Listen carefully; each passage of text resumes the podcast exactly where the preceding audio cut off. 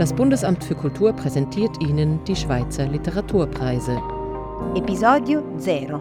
Un dialogo tra le due giornaliste Cristina Caprez e Valentina Grignoli.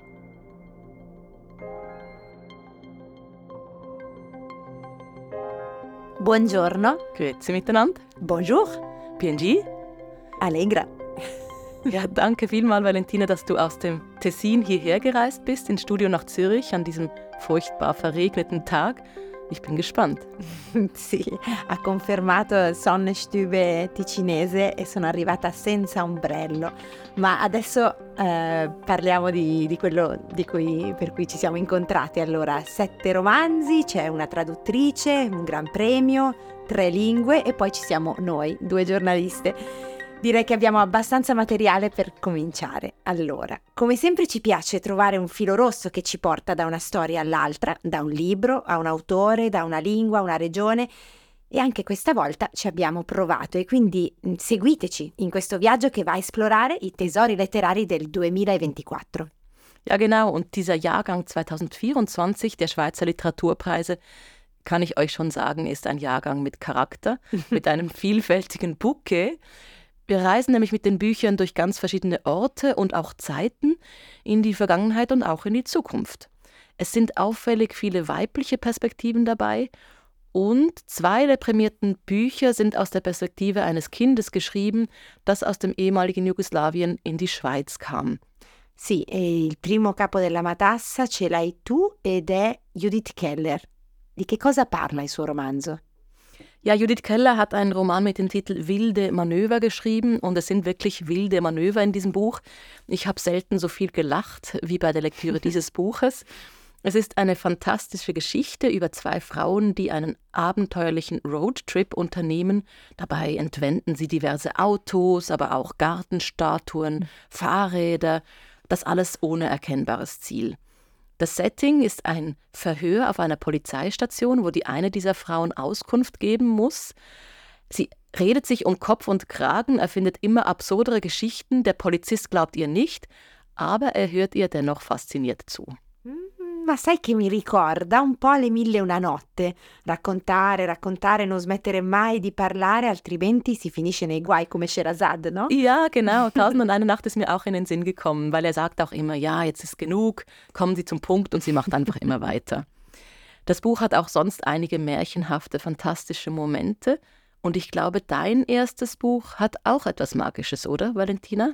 Sì, sì, sì. Vous les ancêtres di Bessorat È un libro in cui c'è del realismo magico. Allora, inizia con il racconto di una bimba di sei giorni abbandonata alle sorti di un fiume dalla madre adolescente, nata letteralmente aggrappata ai fiori di Narciso. Qui il realismo magico in tutta questa dinastia, in questa storia, eh, che ricorda molto Mosè e che racconta di questa Jane, adottata, zoppa, donna bianca, diventata poi schiava dalla Cornovaglia alle piantagioni dell'America del Nord, una progenitrice di una stirpe di zoppi nel 1680.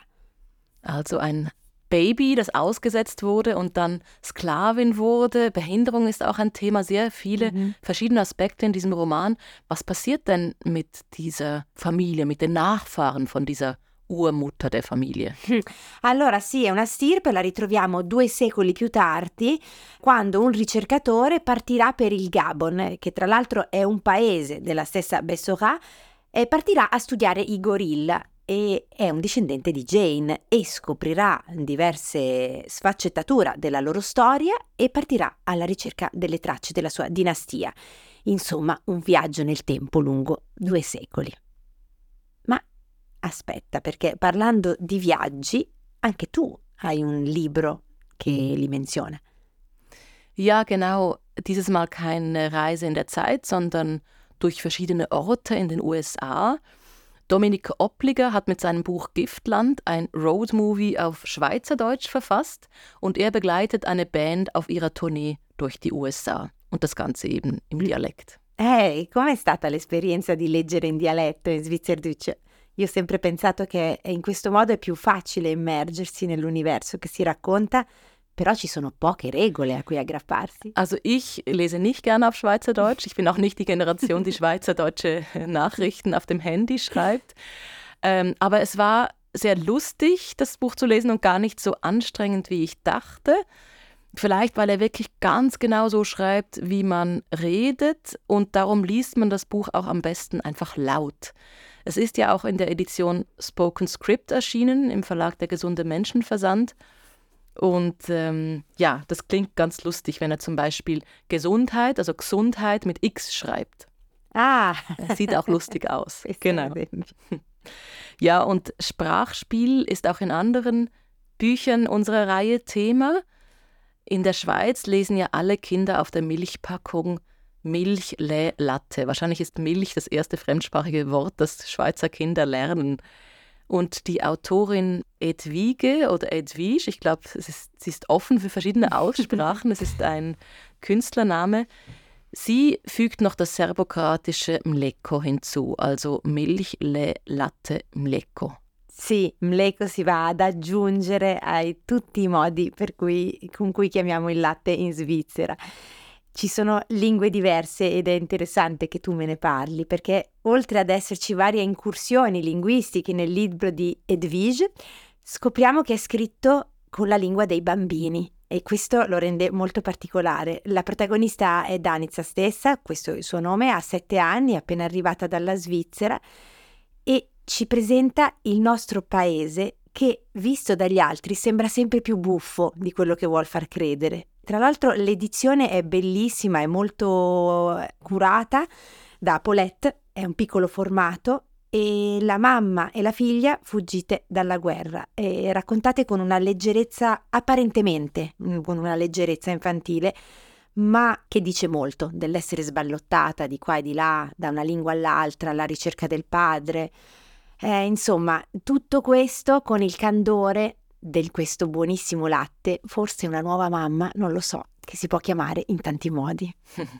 Es gibt ja das Sprichwort zumindest auf Deutsch, Kindermund tut Wahrheit kund. Gibt es das im Italienischen auch? Sì, sì, sì, penso che sia universale, anche in italiano si dice che i bambini hanno la, la verità in bocca, la parola del bambino è sempre quella vera, insomma. Hast du denn im Buch etwas über die Schweiz gelernt, aus diesem Kindermund? Sì, eh, ho visto l'accoglienza, ed è una parola che di questi tempi sentiamo spesso, ma che purtroppo non vediamo sempre. Und das ist lustigerweise genau die Perspektive auch in meinem nächsten mhm. Buch von Ivna Jitz. Sie ist in Zagreb geboren und lebt seit langem in der Schweiz. Und ihr Buch Wahrscheinliche Herkünfte versammelt kurze Texte mit Familienerinnerungen, aber auch mit Reflexionen über ihr Leben als Autorin mit Migrationserfahrung, die zum Beispiel oft gefragt wird, ob sie etwas übers Fremdsein oder über Fremdung schreiben würde, was sie dann auch nervt, weil warum soll sie unbedingt eine Expertin für diese Themen sein? Es ist ein liebevolles Buch, ein poetisches Buch und das ist ein klar autobiografisches Buch. Mm-hmm. Ah, è curioso, perché sai che anche Claudia Quadri in una maniera molto poetica. Mm, eh, ci porta nel suo passato, eh, con delle visioni, tanti racconti, facciamo incontri con esseri mitici, animali curiosi, la vegetazione di un angolo della Svizzera lacustre e assolato, insomma ci sono tassi, tartarughe, molti animali raccontano un mondo minacciato, ma evocano anche l'infanzia e quindi riflettono sui limiti della natura, dell'uomo e della vita stessa. Mir scheint, du hast mehrere Autorinnen, die die Natur so in den Vordergrund stellen. Mhm. Claudia Quadri, die Tessiner Autorin und Bessora auch. Aber wenn wir bei Claudia Quadri bleiben, ist es eine Art Kaleidoskop aus vielen kleinen leuchtenden Steinen mit diesen kurzen Kapiteln? Sì, sì, sì, e ti devo dire che per me è stato anche molto particolare, leggero, molto bello, perché questo caleidoscopo che ha disegnato Claudia Quadri è anche quello in cui sono cresciuta io, perché vivo nel, sulle rive dello stesso lago, il Ceresio a Lugano, e anche per me è evocativo e a volte di mondi mitici, quindi mi ci sono proprio sentita avviluppata. Schön, ein Buch über die eigene Heimat quasi zu ja. lesen. Mhm. sì. Das letzte prämierte Buch, also einzelne Buch, nicht jetzt Gesamtwerk, trägt den Titel Tombola. Warum dieser Titel? Eh, Tombola di Jeremy Gendre. Tombola perché spesso, come nel gioco della tombola, è il caso, è il numero che si pesca a decidere il nostro destino. Infatti è un libro in cui si racconta Si raccontano sette storie, storie di donne, tra l'altro, dove le interazioni tra gli esseri umani e l'ambiente sono il tema centrale, ma la cosa eh, tombolesca, se vogliamo, è che è il caso e quindi quando si esce dalla routine e improvvisamente ci si trova nella vita. Che cosa succede? Allora ci sono incidenti, peripezie che costringono i personaggi, no, aspetta, le personaggi ad adattarsi. Die Figuren, also sind alle weiblich. Du brauchst mhm. die weibliche Form. Warum hat Genre beschlossen, Geschichten aus der Perspektive von Frauen zu schreiben als, als Mann? Sai che sarà la prima cosa che gli chiedo, perché è la prima cosa che mi sono chiesta anch'io. Mm, ja, wir haben natürlich viele Fragen im Gepäck. Wir haben die Gespräche jetzt noch vor uns, die Interviews mit den Autorinnen und Autoren. Das bringt mich auf eine Idee. Wir haben ja eine Art eine Staffette. Alle zwei Wochen kommt eine neue Folge heraus. Wir interviewen die Schreibenden und wir könnten es ja so machen, dass jeweils eine Autorin, die wir gerade interviewen, uns eine Frage mit auf den Weg geben kann für die nächste Autorin, den nächsten Autor. Was meinst du dazu? Sì, ma è un'idea bellissima. Sai che è, è, un modo di conoscersi, ma anche un modo di creare questo spirito di comunità tra gli autori. Fantastico. Uno richiama l'attenzione dell'altro e viceversa, bellissimo.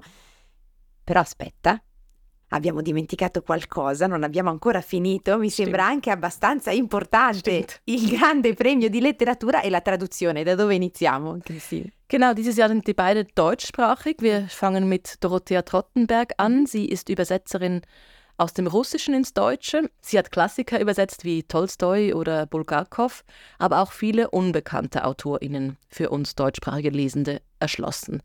Sie hat eine enorme Kenntnis der Geschichte und Gegenwart Russlands. Und, das finde ich besonders spannend, dazu werde ich Sie auch fragen, für jede Übersetzung recherchiert sie akribisch den jeweiligen Kontext. Sie sagt, mit ihrer Arbeit wolle sie unser Fenster nach Russland ein wenig weiter öffnen.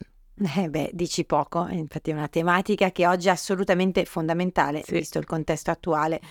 Quindi questo per quanto riguarda Dorothea Trottenberg è il Gran Premio di Letteratura 2024 invece è andato a Klaus Merz, un nome importante della letteratura svizzero-tedesca, della letteratura svizzera tout court, all'attivo poesie, romanzi, racconti, insomma si è sempre cimentato in tutte le discipline narrative, abbiamo la paletta di colori completa. Genau, und für dieses umfangreiche Lebenswerk wird Klaus Merz nun mit dem Schweizer Grand Prix Literatur 2024 ausgezeichnet.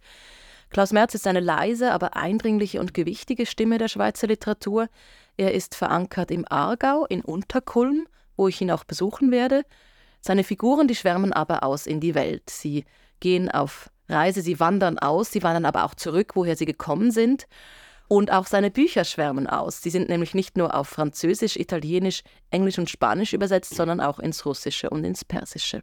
Allora apriamo la finestra, apriamo sul mondo davvero e direi di dare il via a questo punto alla staffetta. Tra due settimane Judith Keller, giovedì 29 febbraio.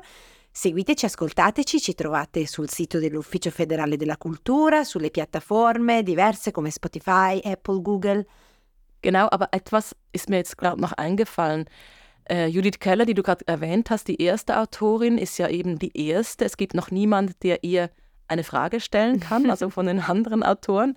Gibst du mir eine mit auf den Weg? Sì, c'è una cosa che mi incuriosisce davvero che le vorrei chiedere. Allora, è un romanzo ambientato nel futuro, succedono fatti sempre più fantastici, inverosimili, però è un'utopia o una distopia? Die Frage nehme ich gerne mit für Judith Keller. Danke, grazie mille, Valentina. Viele dank e un viel Spaß dir. Sono contenta di iniziare questo viaggio letterario insieme.